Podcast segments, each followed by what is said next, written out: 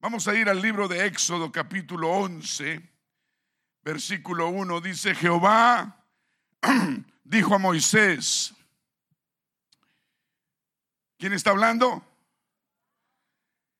Le dijo a Moisés, una plaga, todos digan plaga, traeré aún sobre Faraón y sobre Egipto. Sobre Faraón y sobre Egipto después de la cual es él os dejará ir de aquí. Seguramente os echará de aquí del todo. Habla ahora el pueblo, Moisés, y que cada uno pida a su vecino y cada uno a su vecina alhajas de plata y de oro, y Jehová dio gracia al pueblo en los ojos de los egipcios. También Moisés era tenido por gran varón en la tierra de Egipto, a los ojos de los siervos del faraón y a los ojos del pueblo. Dijo pues Moisés, Jehová ha dicho así, a la medianoche yo saldré por en medio de Egipto. Eso fue lo que el Señor le dijo a Moisés que le dijera al pueblo, a todo, a, a Egipto y a los israelitas. Le dijo, y va a morir todo primogénito, todo varón, el primer varón hijo en la familia en tierra de Egipto. Y ahí estaban viviendo el, pueblo israelita también, el pueblo de Dios en tierra de Egipto. Desde el primogénito de Faraón, nadie se iba a salvar, que se sienta en su trono, hasta el primogénito de la sierva que está tras el molino y todo primogénito de las bestias. Todos digan, Dios no hace excepción de personas. Y habrá gran clamor por toda la tierra de Egipto cual nunca hubo ni jamás habrá. Pero contra todos, ahí viene, todos los hijos de Israel, desde el hombre hasta la bestia, ni un perro moverá su lengua. Es promesa para el pueblo de Dios. Dice el pueblo de Dios, desde el hombre hasta la bestia. Él cuida de, nosotros, Él cuida hasta, hasta el gato y el perro que tengamos. O las pulgas o las cucarachas. Espero que no tengamos de eso. Ni un perro moverá su lengua para que sepáis que Jehová hace diferencia entre egipcios y israelitas. Dios hace diferencias, diferencia entre un convertido y un no convertido. Éxodo 12, 21 dice, y Moisés convocó a todos los ancianos de Israel y les dijo, sacad instrucciones de Dios. Se las dio a Moisés, Moisés se las dio al pueblo. Sacad y tomaos corderos de vuestras familias y sacrificad la Pascua y tomad un manojo de hisopo y mojadlo en la sangre. Tenía que sacrificar un cordero y mojarlo, mojar la sangre. La sangre la van a poner en un lebrillo y untad el dintel y los dos postes con la sangre de cada casa. El dintel, la entrada, la puerta de cada casa que estarán en el y ninguno de vosotros salga de las puertas de su casa hasta la mañana. Instrucciones directas. Ya, porque Jehová pasará hiriendo a los egipcios. Y cuando vea la sangre en el dintel y en los dos postes, cuando el Señor la vea, pasará Jehová aquella puerta y no dejará entrar al heridor en vuestras, en vuestras casas para herir. Digan, hay protección a los hijos de Dios. Cuando vea la sangre en el dintel y en los dos postes, pasará aquella puerta y no dejará entrar al heridor. Dios reprende al enemigo de, de parte nuestra. Dios guarda el pueblo de Dios.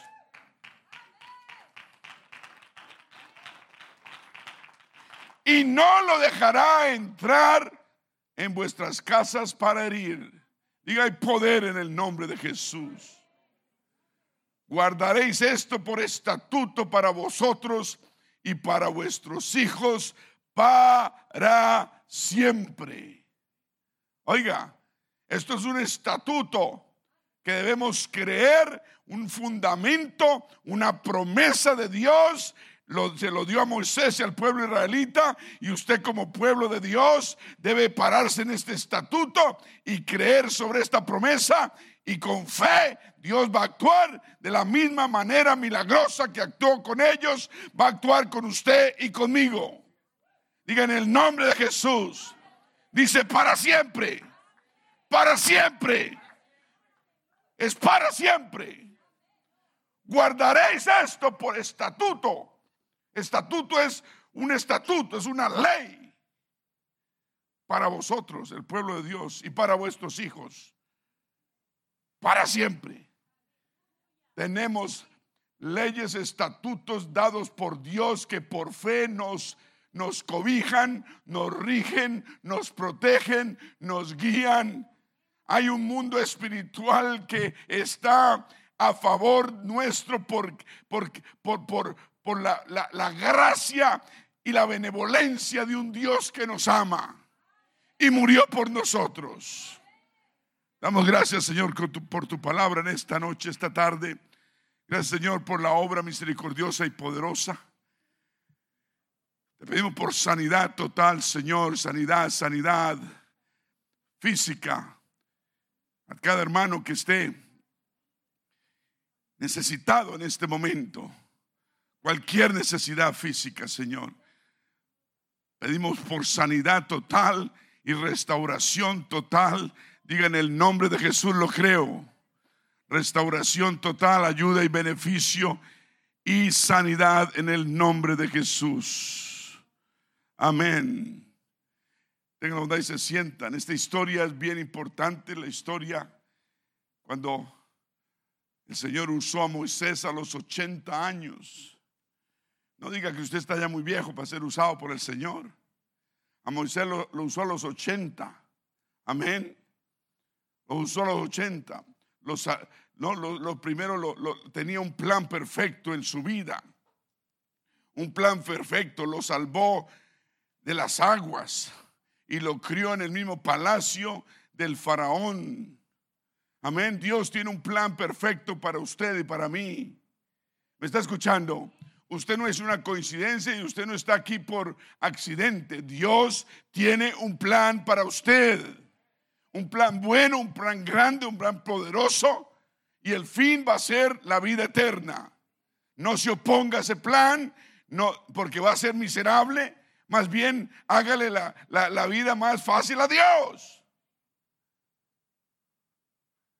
Y él lo rescató después de, de, de, lo rescató, lo, sacó más bien de cuando ya lo tenía preparado lo sacó de ese mundo de Egipto y, él se fue a los 40 años para, para el monte de pastor de ovejas, 40 años, y ahí le enseñó lo que debía enseñarle. Cuando lo tenía listito a los 80, le dijo, ahora sí te tengo listo para hacer un trabajo.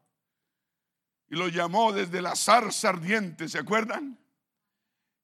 Que, Moisés se acercó a esa zarza, la zarza ardía y la zarza no se consumía, como dice la canción, y, se acercó y, Dios le habló a Moisés desde esa zarza, le habló y le dijo, le, dio las instrucciones que, que lo que él quería era sacar al pueblo, el pueblo de Israel de Egipto de la esclavitud. Dios quiere sacar gente de la esclavitud gente, así como usted y yo estuvimos en Egipto en esclavitud, Dios tiene más pueblo para Él que quiere sacar de la esclavitud y nos quiere usar a todos y a cada uno de nosotros. Dejémonos de usar por el Señor, ¿me está escuchando?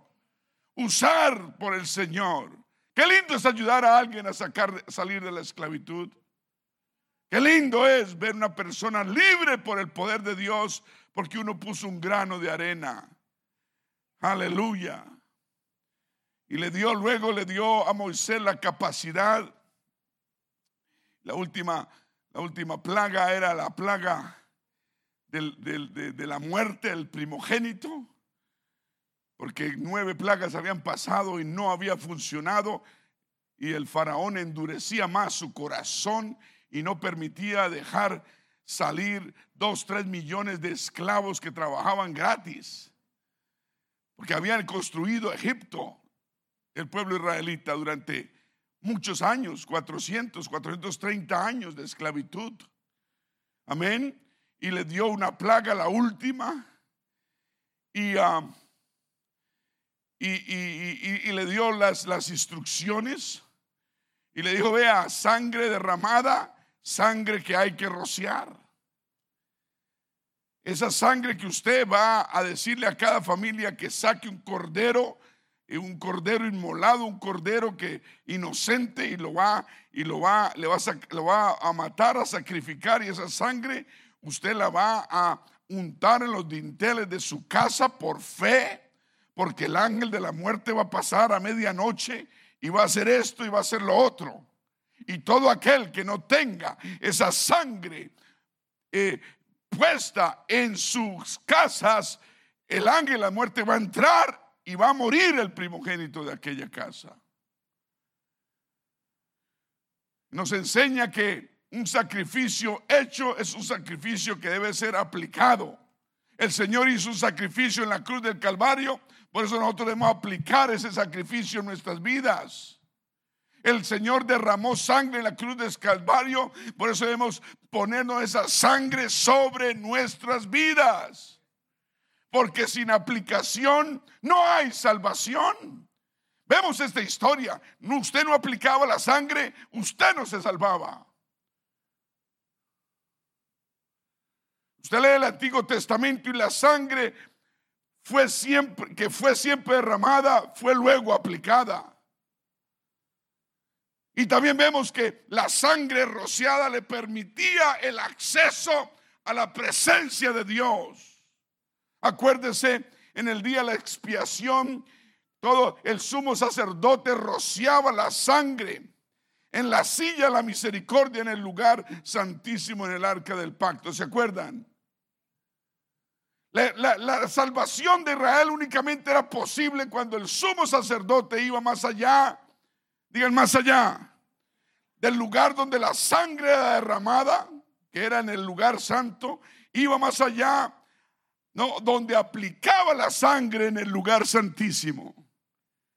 La sangre no, no solo es derramada, la sangre hay que aplicarla en nuestras vidas. ¿Me está escuchando? Dije, la sangre hay que aplicarla en nuestras vidas. La sangre cubría en ese entonces todo pecado.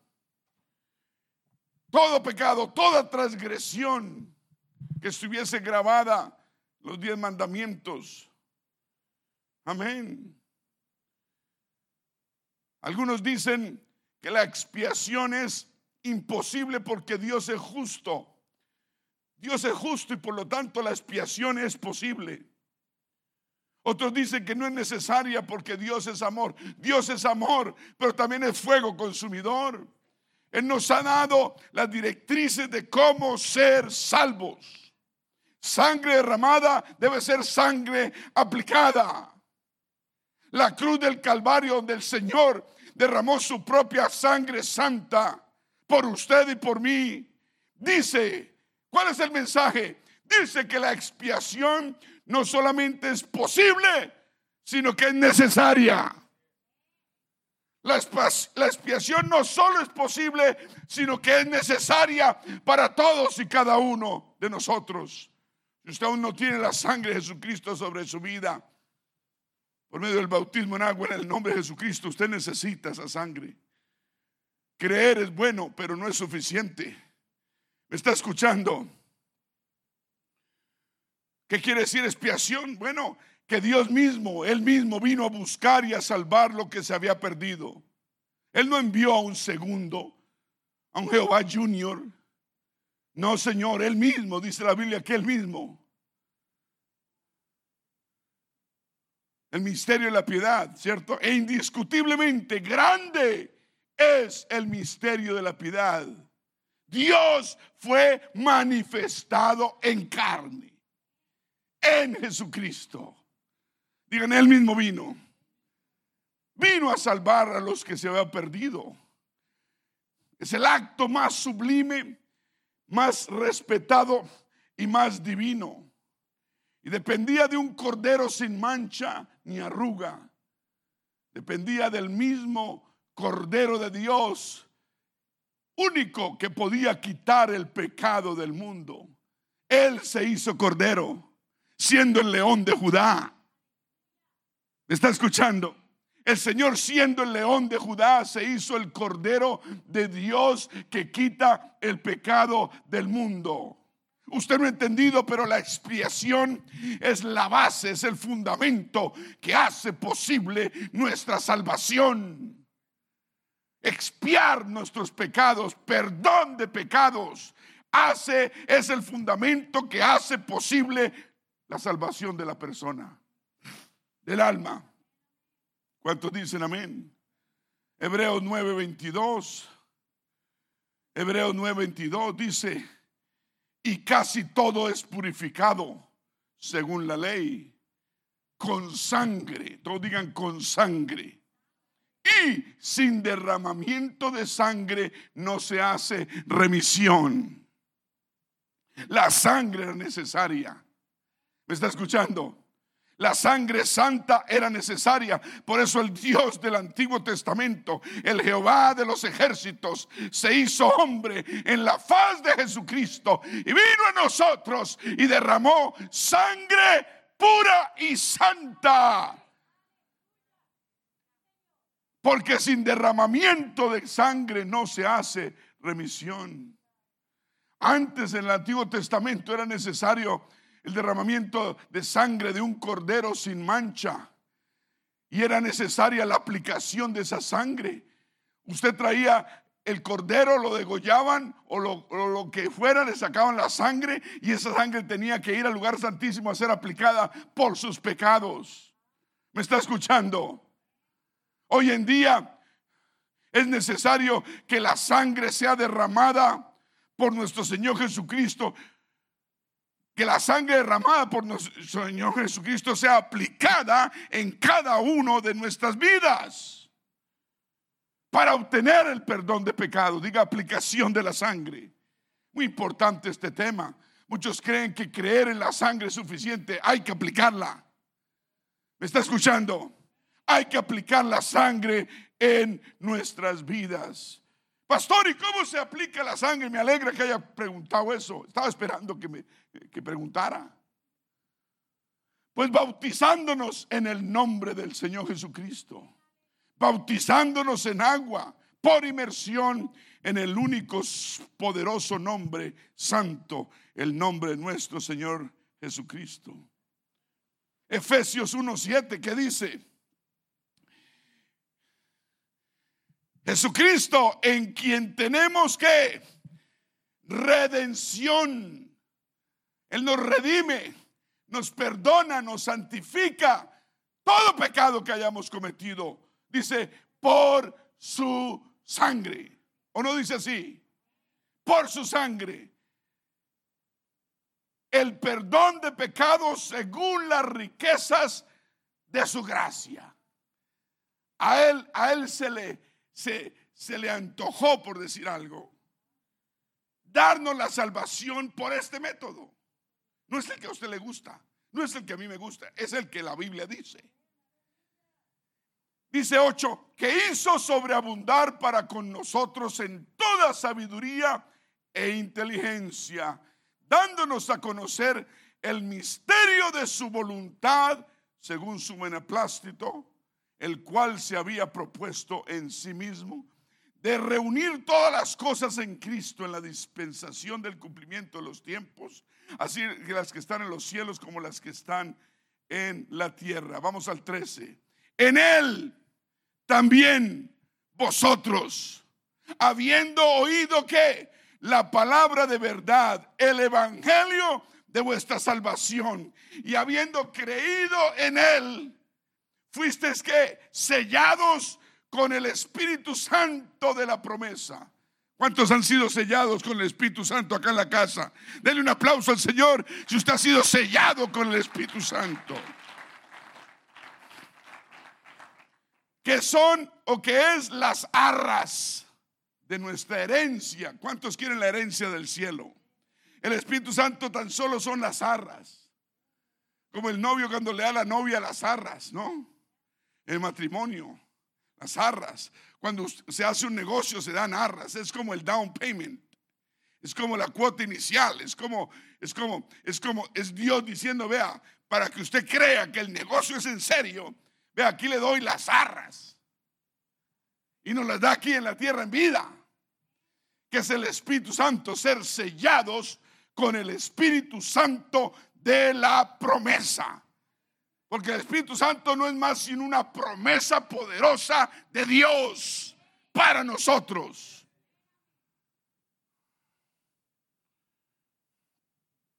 Que es las arras de nuestra herencia hasta la redención. ¿Hasta cuándo? El Espíritu Santo debe durarnos hasta la redención de la posesión adquirida la posesión. Nosotros somos, somos propiedad de Dios. Hasta que suceda la redención y la propiedad, lo entiendo yo, la propiedad adquirida, seamos ya de Dios del todo.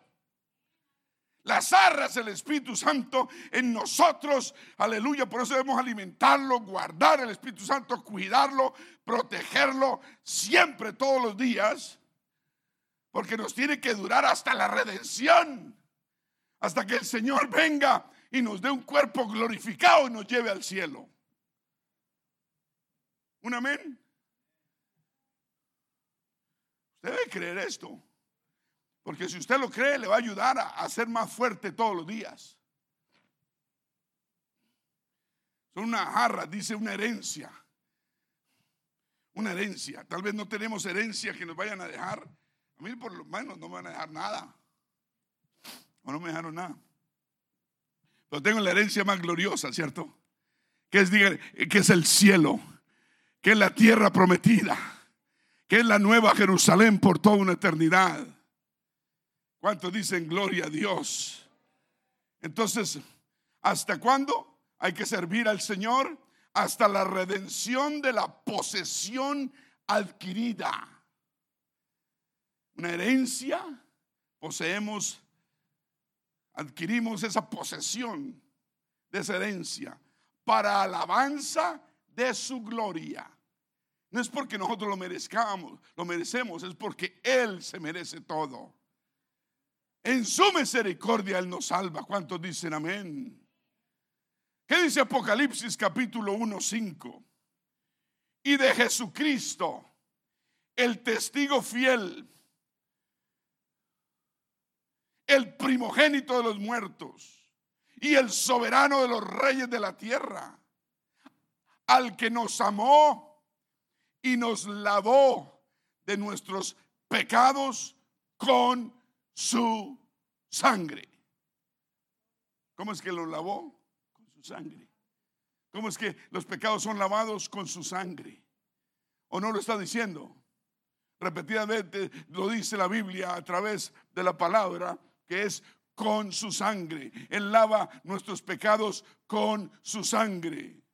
Y entonces nos hizo que reyes, nos hizo sacerdotes para Dios, su Padre, o sea, a Él sea la gloria e imperio por los siglos de los siglos. Amén. Y aquí, aquí dice que el Señor, ¿qué pasa? Viene con las nubes y todo ojo le verá y, y todo ojo le verá, y los que le traspasaron también le van a ver. Y todos los linajes de la tierra harán lloro, queja, lamentación por él. Sí, amén, decimos nosotros. ¿Cuánto le esperan la venida del Señor? Entre más se vuelva este mundo loco, más pronto está la venida.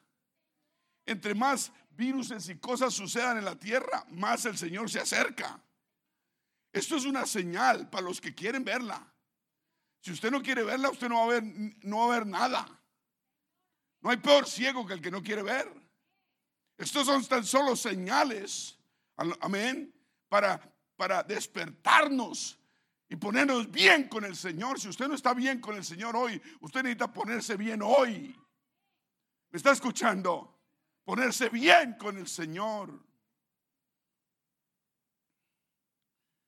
Versículo 8 dice, yo soy, está hablando el Señor mismo, yo soy el alfa,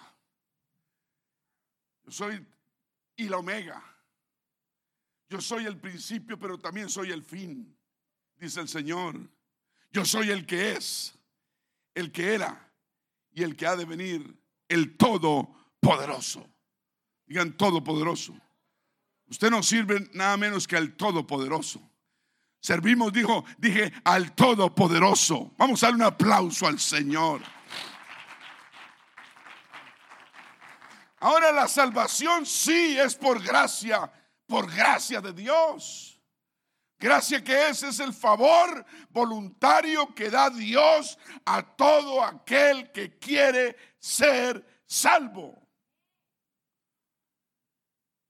Y esa gracia viene de su misericordia, de su gran amor, porque Él te ama.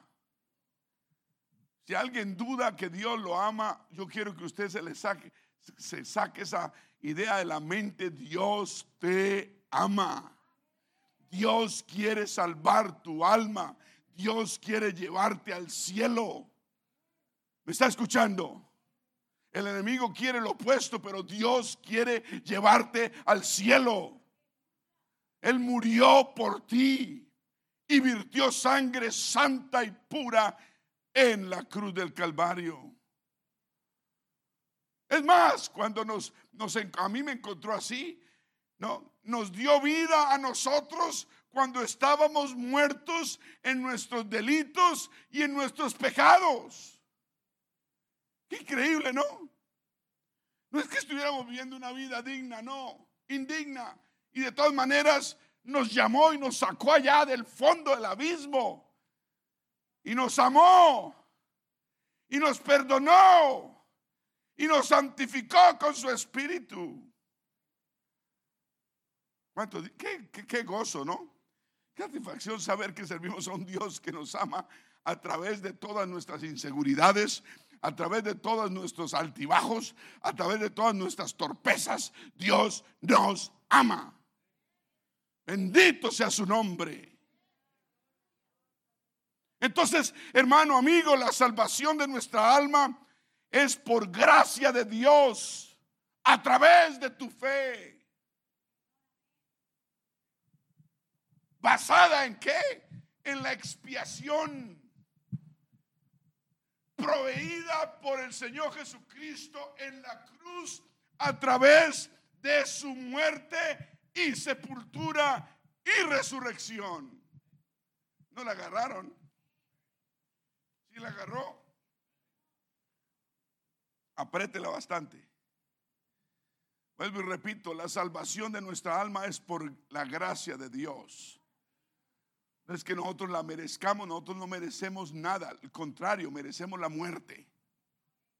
Y por gracia, por, por, por amor, Él nos salva.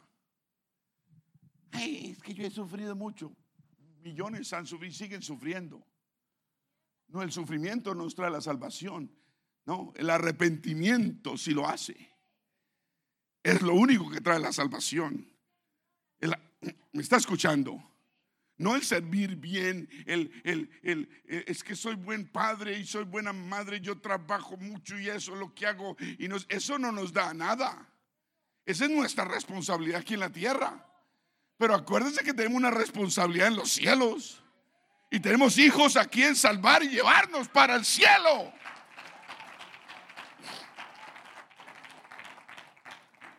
Entonces es basada, nuestra salvación es basada en la expiación de nuestros pecados, en el perdón de nuestros pecados. Porque si no, nuestros pecados no son expiados por el Señor, entonces vamos a morir en nuestros pecados. No morir físicamente solamente ya y se acabó el asunto. No, cuando uno se muere, ahí es que empieza la vida eterna. La gente, el mundo tiene una, una idea falsa de lo que es la vida y lo que es la muerte. El alma sigue viviendo por toda una eternidad. No es que si, si usted se murió, le dio un ataque al corazón y se murió, ya se acabó. No, ahí empieza. Dije, ahí comienza. Y no comienza una vida de 30, 40, 60, 80 años, no, por una eternidad.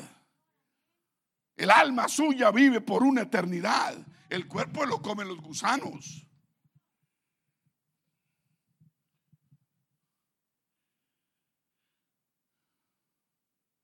Digan el Evangelio. Gracias a Dios por el Evangelio. Dije gracias a Dios porque, por el Evangelio. La Biblia dice, por cuanto todos pecamos y todos estamos destituidos, todos, todos, todos, destituidos de la gloria de Dios, porque todos somos pecadores. Y también dice que la paga del pecado es la muerte eterna. A menos que vengan las buenas noticias, que es, que es el Evangelio. Dios manifestado en carne murió por nosotros, derramó sangre por nuestros pecados en la cruz, para que todo aquel que en Él crea no se pierda, mas tenga vida eterna. Cuando tú obedeces el verdadero evangelio del Señor Jesucristo, que es la muerte, la sepultura y la resurrección, o sea, el arrepentimiento, el bautismo en agua, en el nombre del Señor Jesucristo, para perdón de tus pecados y recibas el Espíritu Santo naciendo de nuevo, serás salvo. Ese es el Evangelio del Señor. Ya no podemos traerle al pastor una oveja sin mancha, ni arruga, ni, ni, cicatriz, ni nada, para que el pastor vaya allá atrás y la degolle y, y saque la sangre a nombre tuyo y se la presente al Señor. Ya no se puede. El Señor presentó sangre pura y santa una sola vez en la cruz del Calvario por toda una eternidad. Fuera de eso, el pastor no puede aplicarla. El Señor la aplica por nosotros en el bautismo, en el nombre de Jesucristo. Es en el nombre. Dije, es en el nombre. ¿Me están escuchando? Marcos 16 lo sabemos, pero no lo entendemos. El que creyere y fuere bautizado no, es, no, dice el que creyere será salvo, dice el que creyere y fuere bautizado será salvo. Creer no es suficiente. Venir a la iglesia es necesario, creer es necesario, tantas cosas necesarias, pero no son suficientes. ¿Me está escuchando? El que creyere y fuese bautizado será salvo. Mas el que no creyere, pues si no cree que se va a bautizar. ¿Y usted por qué no se bautiza? ¿Cuál es el problema suyo? ¿Cuál es el problema? ¿Qué, lo, obstruye? ¿Qué obstruye? Ay, la pandemia. ¿Qué tal si dura 10 años? El Señor va a llegar mucho antes que eso. Ay, es que cuando está haciendo mucho frío, frío. Frío. Preocúpese más del calor del infierno que el frío del, invierno. ¿Me está escuchando? Deje de procrastinar su, salvación y no, y no siga jugando con su alma, porque es, es por una vida eterna. Si usted aún no se ha bautizado, usted necesita ser bautizado. O, no ve, oye las noticias que, la gente está muriéndose como, como pollos en una pollera con peste. Uno no sabe a qué hora le llega. O que muchos sí se salvan, pero muchos están muriendo. Yo, no me, yo no quiero chances, yo no estoy asustando a nadie, pero yo quiero abrir los ojos a alguien. Que la vida, la vida eterna está Y, si Dios te tiene aquí es porque te ha llamado, es porque quiere que tú des ese paso de fe hacia adelante en obediencia a Dios. Es la aplicación de su sangre en nuestras vidas. Porque la sangre ya fue derramada. Acuérdense que sangre derramada, sangre que debe ser aplicada. El Señor le dijo a, los, a, a Moisés, dile al pueblo de Israel, sacrifique, derramen esa sangre, pero aplíquenla aplíquenla. Y el que la aplica, yo voy a pasar de largo. El ángel de la muerte va a pasar de largo y no tocará esa morada. Él murió. Usted necesita arrepentirse de sus pecados. Él fue sepultado. Usted necesita ser bautizado en agua en el nombre de Jesucristo para perdón de los pecados. Y Él resucitó. Usted necesita recibir la promesa del Espíritu Santo con la evidencia inicial de hablar en nuevas lenguas y poder vivir una vida recta y santa delante de Dios. ¿Cuántos dicen gloria a Dios? Diga gloria a Dios. Mi esposa estaba dirigiendo hace un rato y no sabía de qué voy a predicar. No, ella nunca sabe ni yo le cuento. Está hablando de la sangre, ¿cierto? Casi me quita la prédica. Pero está bien. Yo no tengo problema por eso. Mateo 26, 28, Jesús dijo, 26, ¿qué? Porque esto, dijo el Señor, ¿qué dijo? Porque esto es mi sangre del nuevo pacto. No estamos en el Antiguo Testamento, en el Antiguo Pacto, estamos en el Nuevo Pacto, que por muchos es derramada para remisión de sus o de los pecados. La sangre fue derramada para qué? Para que usted esté sin pecado. ¿Me está escuchando? Cuando la sangre es derramada y usted tiene disque fe en el Señor en la obra que él hizo en el Calvario y usted no ha aplicado, no ha aplicado a esa sangre en su vida para remitir sus pecados, usted no ha hecho nada. Hoy es el tiempo de salvación. Dije, hoy es el tiempo. Usted no ha sido bautizado en agua, usted necesita ser bautizado hoy mañana. Si no quiere que la gente lo vea, bueno, lo veo mañana, lunes a las 3 de la mañana aquí. Los reto a ver si es capaz. Yo vengo, pero no me falle. Dice Mateo 26, 28, dice, porque esta es mi sangre del nuevo pacto que por mucho es derramada para remisión de los pecados. Es por medio de su sangre que Él nos compró nuestra esclavitud y fuera de eso nos da vida eterna. No solo nos saca de Egipto, de la esclavitud, de, sí, del faraón, sino nos da la vida eterna. Al pueblo de Israel lo sacó de 430 años de esclavitud, gracias. Lo sacó de, de 430 años de esclavitud y no solamente los sacó de la esclavitud, sino los llevó a la tierra prometida. Unos se quedaron a este lado del Jordán. ¿Usted dónde está? ¿O no? Se quedaron a este lado. Es que ya estamos bien, ya salimos de la esclavitud. Muchos el Señor los ha sacado del pecado, del mundo, de esto y de lo otro, y quedan agradecidos. Pero eso no tiene, eso no le asegura a nadie la vida eterna. A este lado del Jordán puede vivir usted, pero de ahí no va a pasar. ¿Me está escuchando? Tenemos que pasar al otro lado del Jordán, donde está la tierra prometida. Muchos dicen, ay pastor, aquí voy a hacer mi, mi campaña, mi tienda, déjeme tranquilo, usted váyase con su iglesia para allá, para el otro lado. Ah, se va a quedar acá. Se va a quedar acá. Yo quisiera agarrarlo y amarrarlo y llevármelo a las costillas, pero no puedo.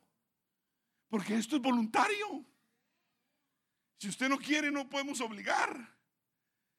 Tiene que ser una declaración personal a Dios, una obediencia individual. ¿Cuánto, están dispuestos a amarrar a alguien a llevarlos para la tierra prometida? Levante la mano. ¿Quiénes van a ayudar al pastor? ¿Quién trae lazos?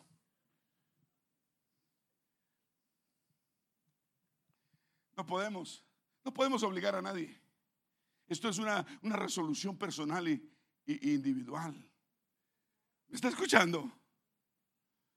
La salvación no es por accidente. No, nunca va a ser por accidente. ¿Cuántos dicen gloria a Dios? Digan remisión. Remisión de los pecados quiere decir volver algo a su estado de origen, de pureza.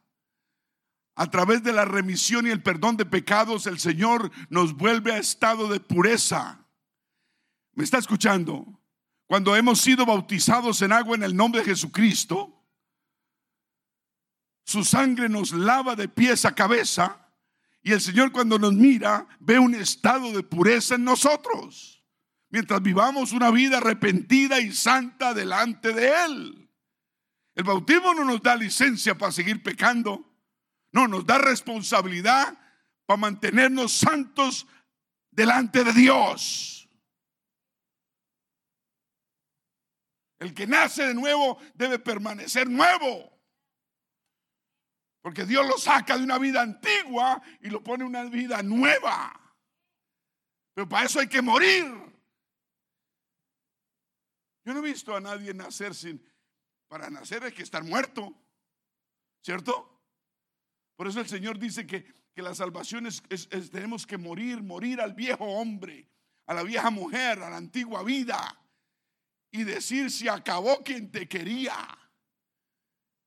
Y por medio del arrepentimiento nos enterramos, enterramos esa vida antigua y salimos de ese bautisterio, de ese bautisterio de agua en el bautismo, invocando el nombre que es sobre todo nombre, el nombre de Jesús y teniendo una vida nueva con Él.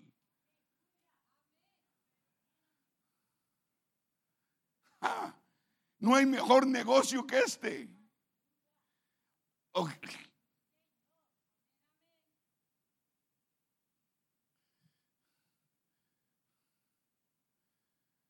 Miqueas 1:19.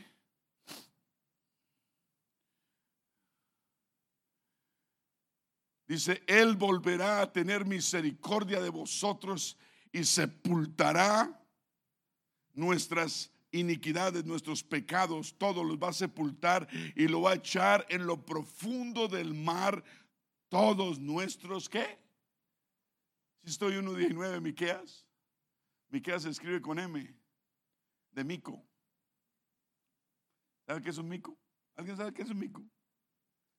Un chango.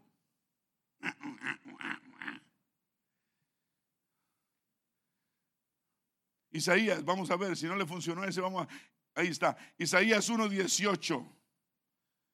El profeta lo dice, el Señor lo dice a través del profeta, dice, venid luego, venid hoy, dice, hoy y estemos a cuenta, dice el Señor. Pongámonos bien. Yo de usted me ponía bien con el Señor. Ponerse uno bien con el Señor. Pero a usted más le interesa ponerse bien con el jefe, ponerse bien con el rentero, ponerse bien con el médico, ponerse bien con el policía, ponerse bien con todo el mundo, menos con Dios. ¿Qué le pasa? ¿Qué pasa que la penilla no pasa? A mí no me pueden decir eso. ¿Qué dice el Señor? Léalo. Ven y estemos a cuenta. Si vuestros pecados fueren como la grana, la grana, numerosos, no importa el número, como la nieve serán emblanquecidos. Wow. Y si tus pecados fueren rojos como el carmesí, es un rojo fuerte, vendrán a ser como blanca lana. ¿Quién puede hacer eso? La sangre santa de nuestro Señor. Un aplauso al Señor.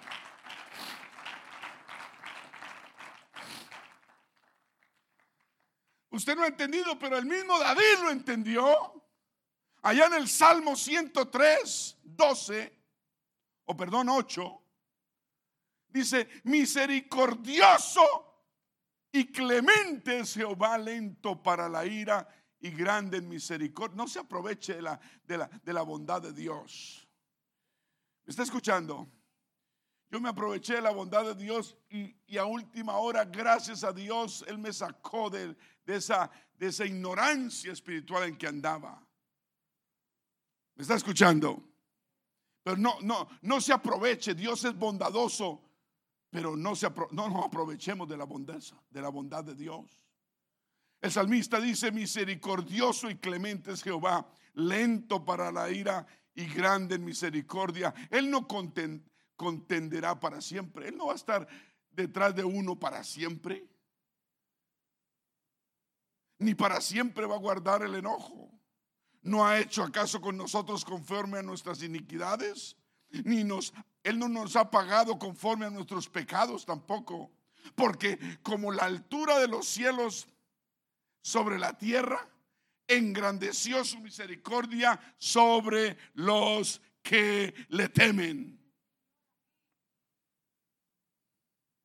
¿Qué tanto temor tiene usted de Dios? Yo no estoy hablando de miedo. ¿A qué le tiene miedo usted?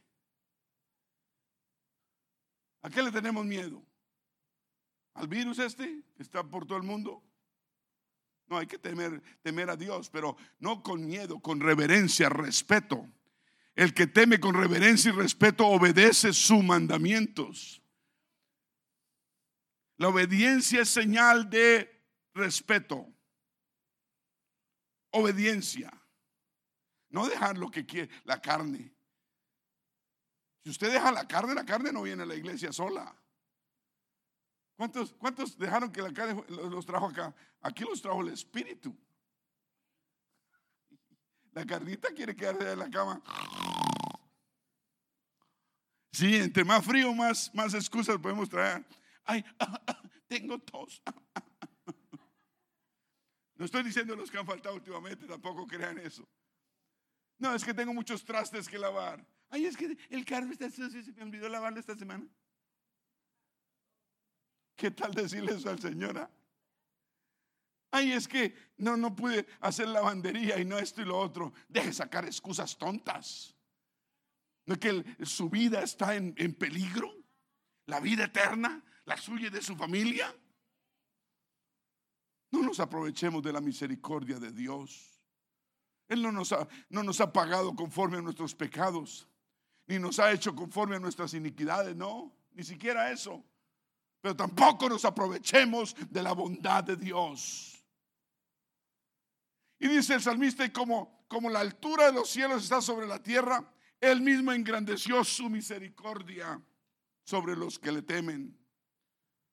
Cuanto está lejos el oriente del occidente, más bien el occidente del oriente. No, el oriente está por allá. Para saber dónde está el, el sur, usted Usted mira dónde sale el sol, ¿cierto? Y usted se pone así y coge el, sol, el, oriente y lo deja, digamos que el, sol sale allá. Entonces usted pone el oriente a la derecha, entonces el occidente es a su izquierda, ¿cierto? ¿Y qué tiene usted al frente? ¿El qué? El norte. Y atrás, bravo, se ganó un premio. Dice, cuanto está lejos el oriente del occidente, Él hizo alejar de nosotros nuestras rebeliones. Cuando alguien se bautiza en agua para perdón de sus pecados en el nombre de nuestro Señor Jesucristo, el Señor hace alejar todo pecado de esa persona tan lejos como está el oriente del occidente. Oiga, qué bueno, ¿no? Entonces, si el diablo le sigue a usted recordando pecados del pasado, ¿usted qué tiene que hacer? ¿Usted qué tiene que hacer? Pues claro, como no cree la Biblia, por eso es que el diablo lo coge y le da, lo zarandea. Si eso está bajo la sangre, está bajo la sangre. No hay diablo en el infierno que, que tenga la autoridad de sacar nada de atrás de la sangre. Lo que el Señor puso bajo la sangre, queda bajo la sangre. Porque el enemigo es lo que trata de hacer para confundir. ¿A cuántos el enemigo en el pasado le ha, tratado de sacar pecados detrás? Levante su mano, a ver. A ver, a ver, a ver. De atrás, de atrás. Gracias por su honestidad.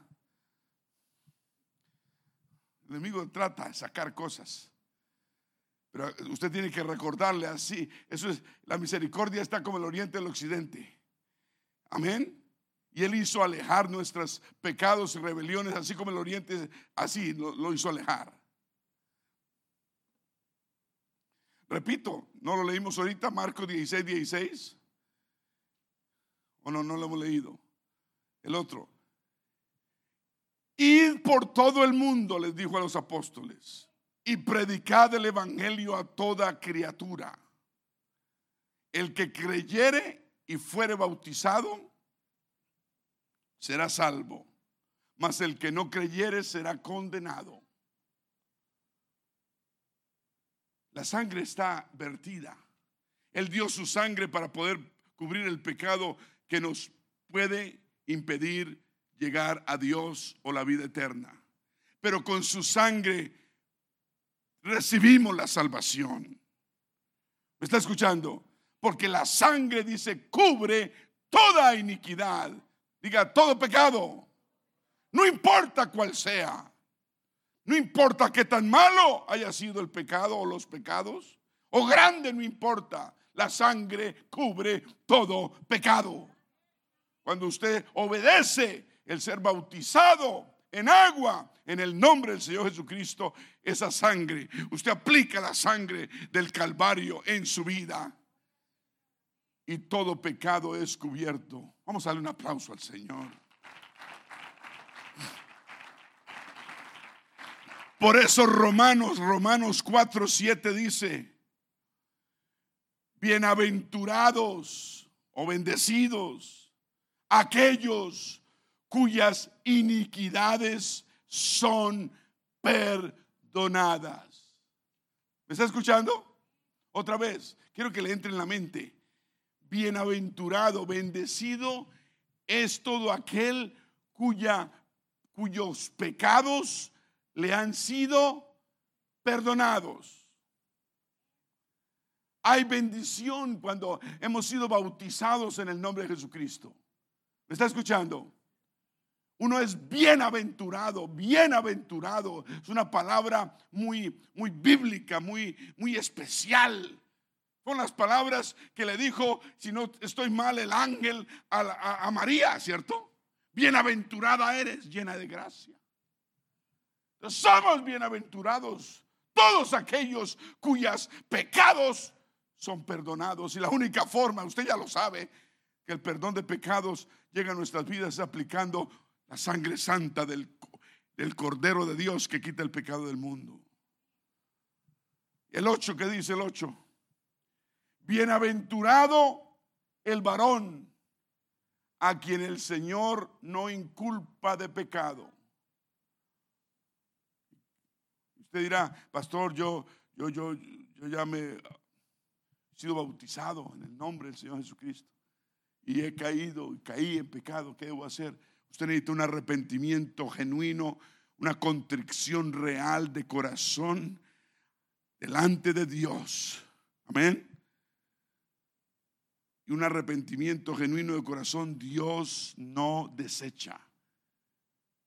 Y no volver a hacerlo más. ¿Cuántos dicen amén? Y debemos recordar que fue lo que la base primordial, el núcleo la bomba explosiva, la respuesta que todo Jerusalén buscaba de parte de los apóstoles después de que, de que, de que crucificaron al Señor y, no permaneció en la tumba y al tercer día se levantó de la tumba y se le apareció a muchos y la gente empezó a asustarse y todos los no creyentes se asustaban y estaban asustados y, y pero seguían su vida. Es que no importa que usted esté asustado, el susto no lo lleva a la vida eterna. Usted tiene que reaccionar y hacer algo hoy. ¿Me está escuchando? Todos estos, toda esta gente en Jerusalén andaban asustados. Sí, porque cuando el Señor murió, la tierra tembló, el sol se apagó, se levantaron muertos de sus sepulcros, hubo grandes cosas increíbles, eran las 3 de la tarde y, y la tierra se oscureció. Y muchos creyeron, pero no hicieron nada. Entonces Jerusalén, al cincuentavo día, el día de Pentecostés, cuando fue derramado el poderoso, la promesa del Espíritu Santo, los apóstoles, la Virgen María y 107 creyentes, eran 120, no eran muchos, recibieron la promesa de Dios y recibieron la promesa del Espíritu Santo hablando en nuevas lenguas. Usted sabe la historia, mientras ellos estaban recibiendo el Espíritu Santo, los incrédulos de Jerusalén, los mismos que vieron a los muertos resucitar cuando el Señor cuando el Señor murió y viendo todos los terremotos que hubo que estaban como consternados, pero creían, pero no actuaban en su en su fe. Usted usted tiene que empezar a actuar en su fe. ¿Me está escuchando? Y fueron los que llegaron al aposento alto allá a, donde encontraron a los 120 hablando nuevas lenguas y vieron y, y dijeron, uy, estos están ebrios.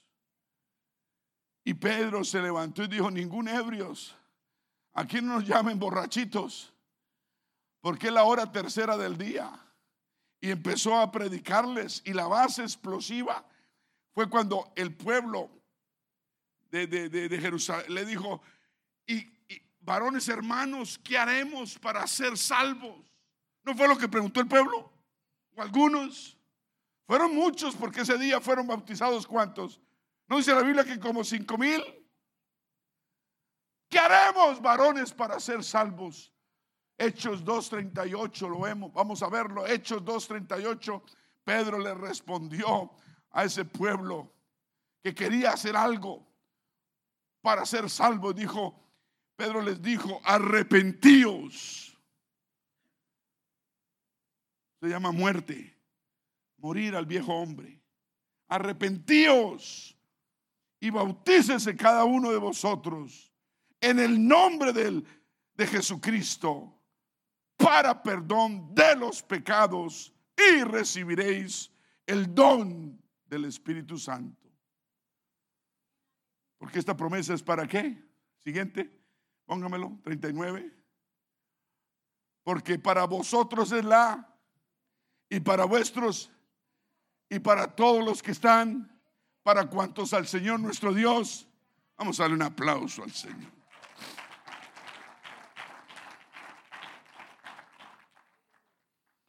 Usted no ha entendido, pero es por la sangre. Hechos 20, 28 nos lo dice claramente. Por tanto, mirad por vosotros y por todo el rebaño en que el Espíritu Santo os ha puesto por obispos para apacentar que la iglesia del Señor, la cual Él, Él ganó por su propia sangre. ¿De quién es la, de quién es la iglesia? ¿Qué nos hace su iglesia? Su sangre aplicada en nosotros. Un aplauso al que vive, aleluya. Dígale a su vecino, ¿ya aplicaste la sangre en tu vida? ¿Ya tienes la sangre del Señor Jesucristo en tu vida? ¿Qué te pasa, manito? Dígale como espíritu, ándale, ándale, ándale.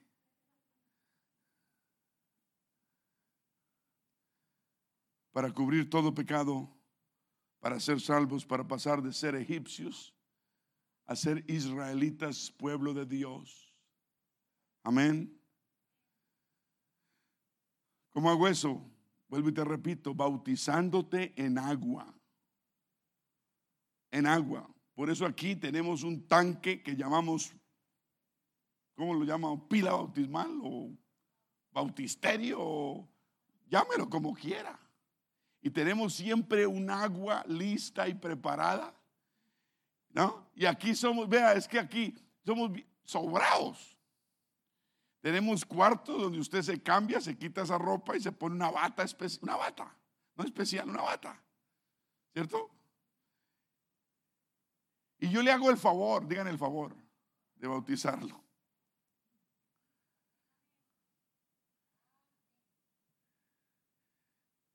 El bautismo es un mandato Dios y una necesidad de cada alma. Porque el Señor es nuestra propiciación. Él es nuestra reconciliación. Y Él es nuestro único rescate. Nuestra única opción de salvación es Él. Y no hay más. Su sangre es la única que puede salvarnos. Y su sangre es la única que puede calmar y apaciguar su ira santa. ¿Me está escuchando? Dios es santo y su santidad no puede tolerar pecado. Él, tiene misericordia y Él nos da larga, nos da más tiempito, pero uno no sabe a qué horas. ¿Cuántos dicen amén? El pecado, el pecado nos aleja de Dios, el pecado en nosotros enciende el fuego de su furor y su ira. No podemos ser personas que estamos en pecado. Yo sé que Dios ama al pecador, pero Él aborrece el pecado. Él le ama a usted, pero aborrece el pecado. ¿Me está escuchando? Y el pecado nos separa de Dios.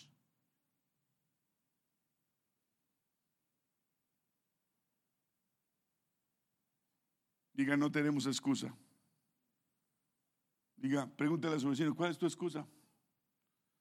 ¿Cuál es tu excusa?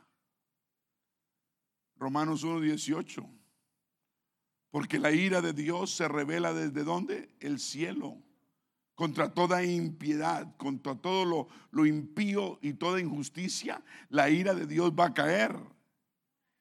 Sobre, contra todo pecado, la ira de Dios va a caer.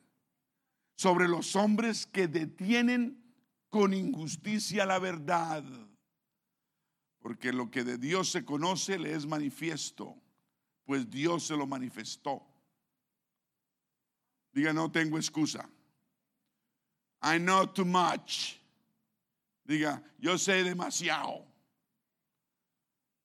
Y si sabemos demasiado, somos demasiadamente responsables. Eso es bueno.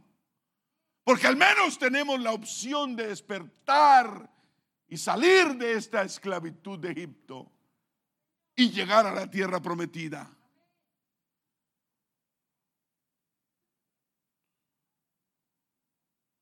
Una cosa que tenemos, tenemos al diablo con un virus en la mano que está por ahí rodeando como león rugiente a quien devorar, ¿cierto? ¿O no está? ¿O no está el enemigo así? Al mundo entero. Tenemos a un diablo que puede hacer diabluras buscando a quién infectar. Y alguien cuando se infecta no sabe dónde salió. La hermana Marinita está aquí. Vamos a dar un aplauso a la hermana Marinita. ¿Sí es ella? Que con máscara casi ni veo. Ella se, se infectó y ve, aquí está en victoria. Ella tiene la sangre de Jesucristo sobre su vida. Y le hubiera pasado algo y ya se va para el cielo. Una persona que no tenga la sangre del Señor Jesucristo, ¿qué esperanza tiene? Bíblicamente no la tiene. Debemos ser bíblicos. Chances no podemos tomar. Diga, yo no tengo excusa. Dice el 20, dice, porque las cosas invisibles de Él su eterno poder y deidad se hacen claramente visibles desde la creación del mundo, siendo entendidas por medio de las cosas hechas, de modo que no tienen... ¿Cuál es tu excusa? No sirve, no es válida. Pues habiendo conocido a Dios, no le glorificaron como a Dios ni le dieron gracias, sino que se envanecieron en sus razonamientos. ¿Cuál es tu razonamiento? Y su necio corazón y fue fue entenebrecido, profesando ser sabios, se hicieron se hicieron qué? Necios. En vez de ser necio, vamos a ser obedientes. Yo fui necio 24 años. Necio. Torpe. Bruto. Para algunos la palabra bruto es mala, Pues no se preocupe. Estamos en Estados Unidos. Ok, aquí se habla un español internacional, no local. Hay palabras que usted dice que, que yo, que me para los pelos. Y yo no me atrevo a decirle, oiga, deje de decir esa palabra.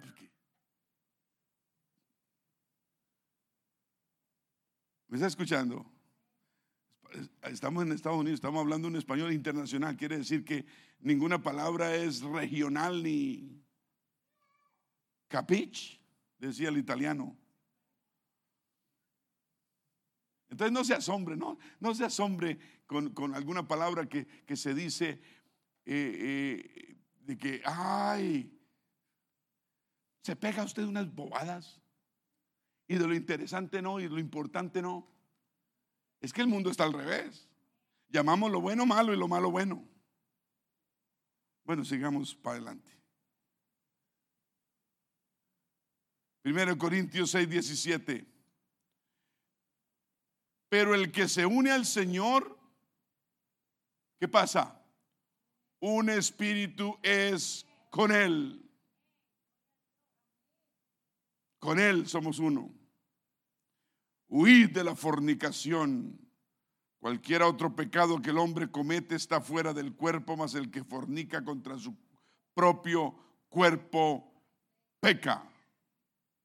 ¿O ignoráis que vuestro cuerpo es templo? Templo del Espíritu. Yo quiero que usted se pellizque, diga, este es el templo de Dios. Pellizquese, pellizquese. Donde más le duela. Pellizquese. Pero duro. Venga, venga, yo le ayudo. Diga, este es el templo de Dios. Este es el templo de Dios. ¿O ignoráis que vuestro cuerpo es el templo del Espíritu Santo, el cual está en vosotros, el cual tenéis de Dios y que no sois vuestros? Muchos creen que el Espíritu Santo no lo merecemos. Uno no merece nada. La muerte, menos la vida eterna. Después dice, ¿qué dice el, siguiente? Dice, porque habéis sido qué? Comprados. Usted valió peso en lingotes de esmeraldas y rubíes y diamantes. ¿Qué cuento de oro? Dice que los diamantes son eternos, ¿no? Yo al menos valgo mi peso en diamantes. El oro está, está barato. Bueno, ni tanto. Porque habéis sido que comprados, comprados por precio. O sea, por usted se pagó una gran fortuna. Por su salvación se pagó una gran fortuna por la salvación de su alma, el mismo Dios de la gloria en la cruz del Calvario, Calvario pagó una gran fortuna. Usted fue comprado por precio.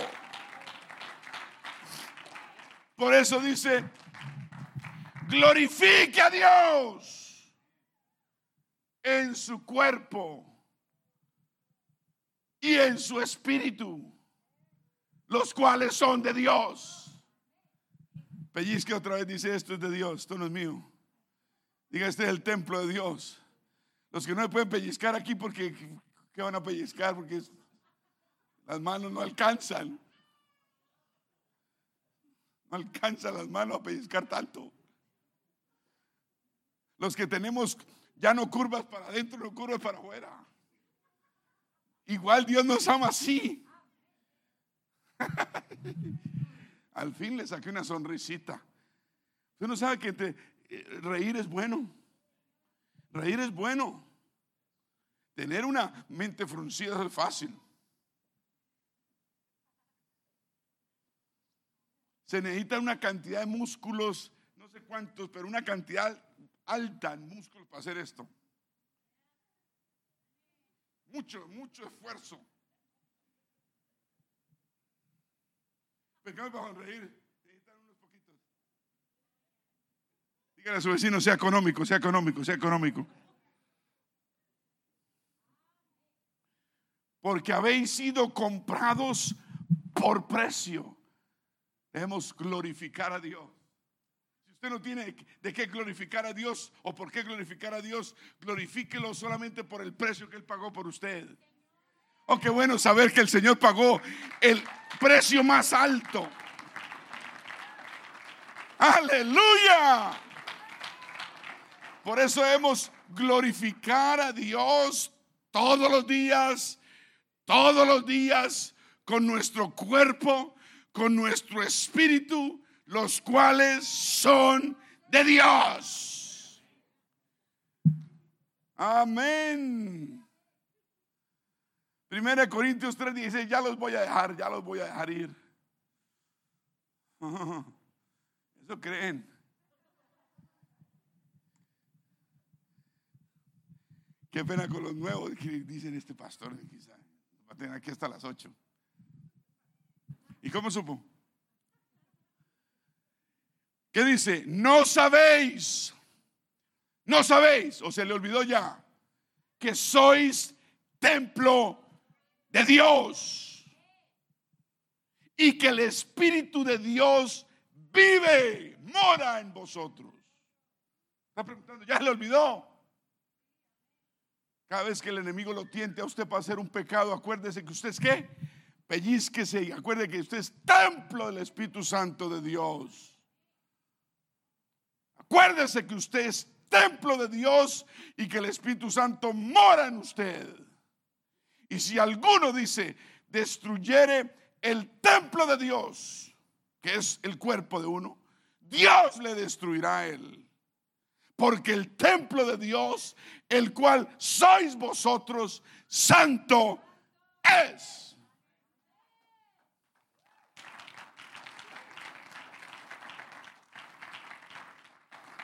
Nadie dice, nadie os engaña a sí mismo. ¿O no dice así? O perdón, nadie se engaña a sí mismo. O sea, no se engañe, no se autoengañe, no, no crea lo que no es, no se deje meter gato por liebre. No se engaña a sí mismo.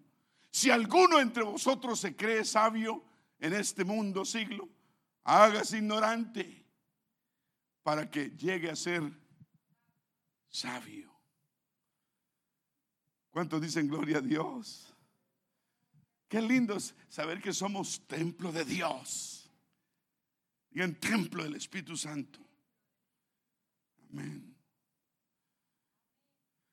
Ah, tengo más Biblia lo que usted tiene ganas. Efesios 1.8, 1.7, perdón. ¿En quién? Está hablando del Señor Jesucristo, Efesios. En Jesucristo, en quien tenemos que redención ¿Cómo adquirimos la redención? Por su sangre, coma, el perdón de pecados según las riquezas de su gloria o de su gracia. Sabemos que la gracia de Dios es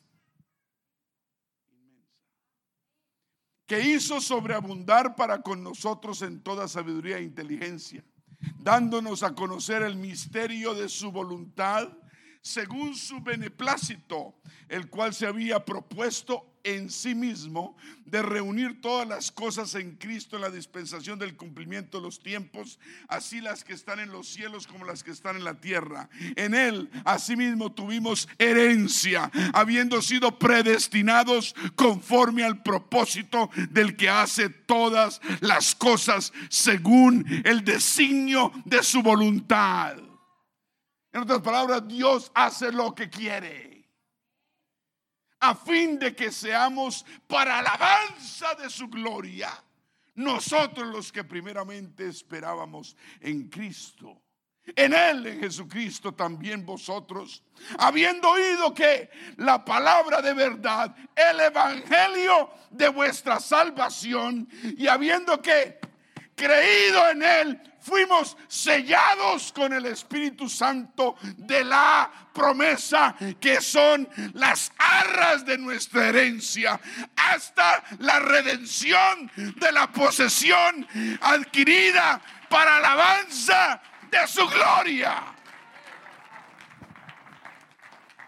¡Wow! Esto son buenas nuevas. Oh. Ya somos más que vencedores por medio de la sangre.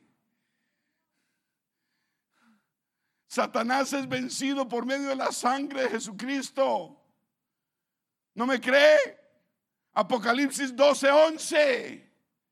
Y ellos le han vencido por medio de la sangre del cordero y de la palabra del testimonio de ellos y menospreciaron sus vidas hasta la muerte.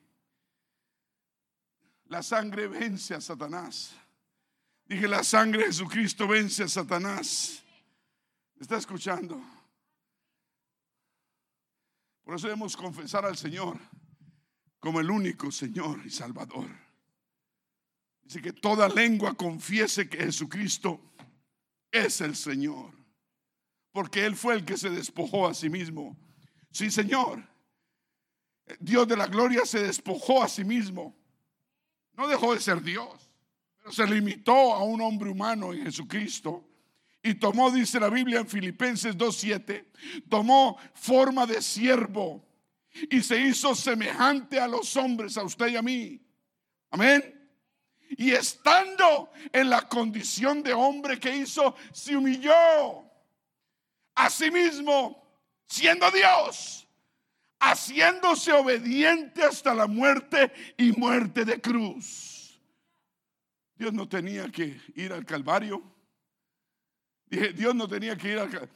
Tampoco necesitaba cinco, seis o siete legiones de ángeles. Él con un movimiento de su mano podía destruir el mundo entero y volverlo a crear. Pero él, se despojó a sí mismo porque quería la salvación suya y mía.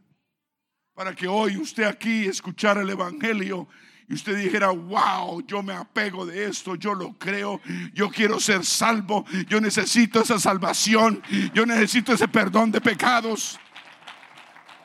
Se despojó a sí mismo y tomó forma de siervo digan siervo.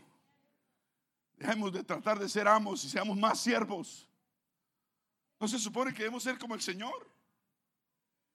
Y se hizo semejante a los hombres.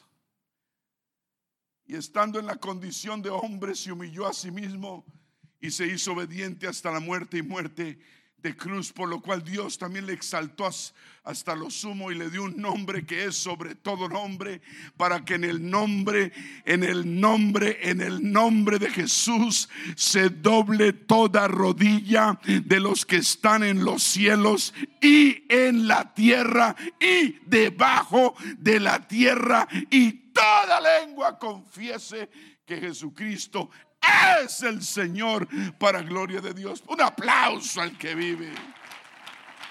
No digan la sangre. No digan la sangre. Levítico 17:11. Levítico 17:11. Vamos al antiguo y ya nos, nos tenemos que ir. Qué lástima, porque eso está bueno. Y yo hasta ahora estoy empezando. Porque la vida, dice, la sangre, dice, la vida de la carne, o sea, del ser humano, en la sangre está. No podemos tomar ni comer sangre de ninguna forma. ¿Está escuchando? Si usted mata un pollo o una gallina, escúrrala bien. Lo único prohibido que, debemos, que tenemos nosotros como hijos de Dios es ingerir sangre. Porque la vida del ser humano y de los animales está en la, en la sangre. Y yo os la he dado para hacer expiación sobre el altar por vuestras almas y la misma sangre hará expiación de la persona. Por eso la sangre no puede ser tomada. Por eso el infierno, por eso los que rinden culto a Satanás, lo primero que hacen es sacrificar un animal o si pueden un bebé, un bebé inocente. Lo, lo, sacrifican y le sacan la sangre y se la dedican a Satanás y se la toman. Esos son los ritos satánicos que hacen. Y Satanás les responde a sus deseos y los ayuda a hacer todas esas barbaridades que hacen. Hay mucha maldad, me está escuchando, en el mundo. Son los ritos satánicos, usan la sangre de algo inocente, porque saben que el, Satanás sabe que hay poder en la sangre inocente. No lo sabía hasta que el Señor se lo comprobó por sí mismo. Y cuando resucitó el Señor al tercer día, ¿qué pasó? Entró al abismo y le rapó las llaves a Satanás. Lo cogió desprevenido. ¿Y quién eres tú? Pues yo, yo, yo soy Jesús. Yo, no, usted yo, yo lo maté y usted está enterrado. Dijo, no. Yo estoy aquí vivito. Venga para acá. Le quitó las llaves. Aleluya. La vida de toda persona está en la sangre. No sangre, no vida eterna. No sangre de Jesucristo, no vida eterna. ¿Y cómo usted activa la nueva vida en Cristo Jesús? ¿Cómo, cómo es que se activa la vida nueva en Cristo Jesús en, en cada uno de nosotros? Bueno, la vida nueva en Cristo Jesús se activa con su sangre aplicada en nuestras vidas. Digan, es la sangre de Jesús la que nos da vida nueva, nos da perdón de pecados. ¿Tiene usted la sangre del Señor Jesucristo? Es en el nombre, hay que aplicar el nombre. Usted lee la Biblia y, y si tuviera una media hora más o una hora, no la tengo, le explicaría. Digan, es la sangre de Jesús que nos hace justos delante de Dios. Es la sangre derramada para el perdón de los pecados que tenemos redención por su sangre y perdón de pecados. Usted es justificado, usted es hecho justo delante de Dios con su sangre. Usted es salvo de la ira de Dios, usted es reconciliado con Dios y para Dios.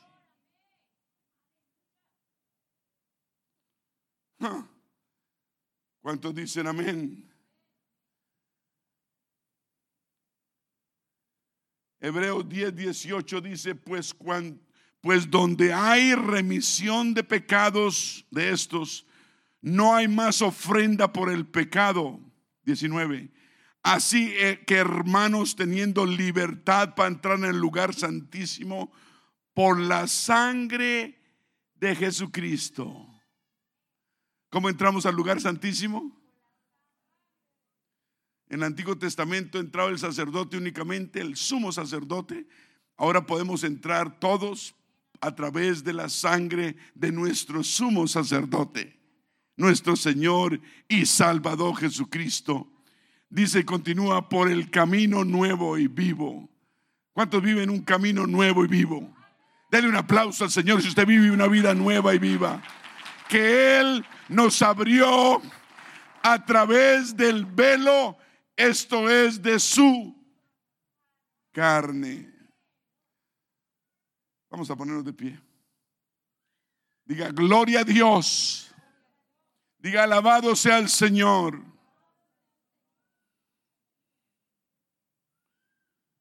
No se vaya, no salga, no corra, no vaya a tomar agua, no saque excusas, no huya la palabra de Dios. Amén. la carne humana es así, a buscar excusas para correr. No lo huyamos, huyale a lo que sea menos a la palabra de Dios, menos a la voz de Dios.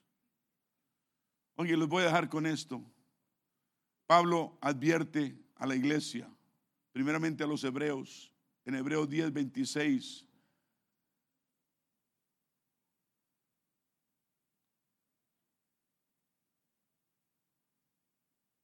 Dice 10:26, porque si pecaremos voluntariamente, después, todos digan después, de haber recibido el conocimiento de la verdad, ya no queda más sacrificio por los pecados, sino una horrenda, digan horrenda, expectación de juicio y de hervor de fuego que ha de devorar a los adversarios.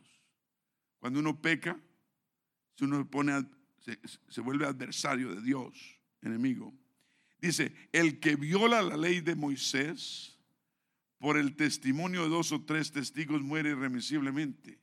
¿Cuán mayor, cuán mayor castigo pensáis que merecerá al que pisoteare al Hijo de Dios y tuviere por inmunda la sangre del pacto en la cual fue santificado?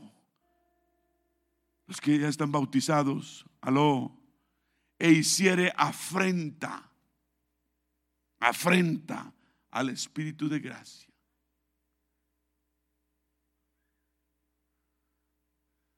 Pues conocemos al que dijo, mía es la venganza, yo pago, daré el pago, dice el Señor, y otra vez el Señor juzgará a su pueblo.